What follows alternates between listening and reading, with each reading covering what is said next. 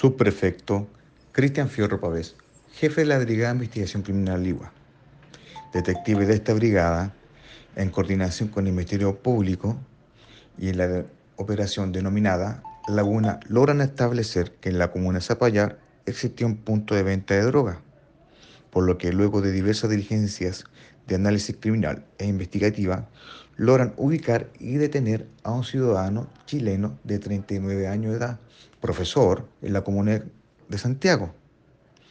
siendo detenido por el delito de infracción a la ley 20.000, artículos 4 y 8 de la ley de droga, incautándose 52,68 gramos de cannabis sativa,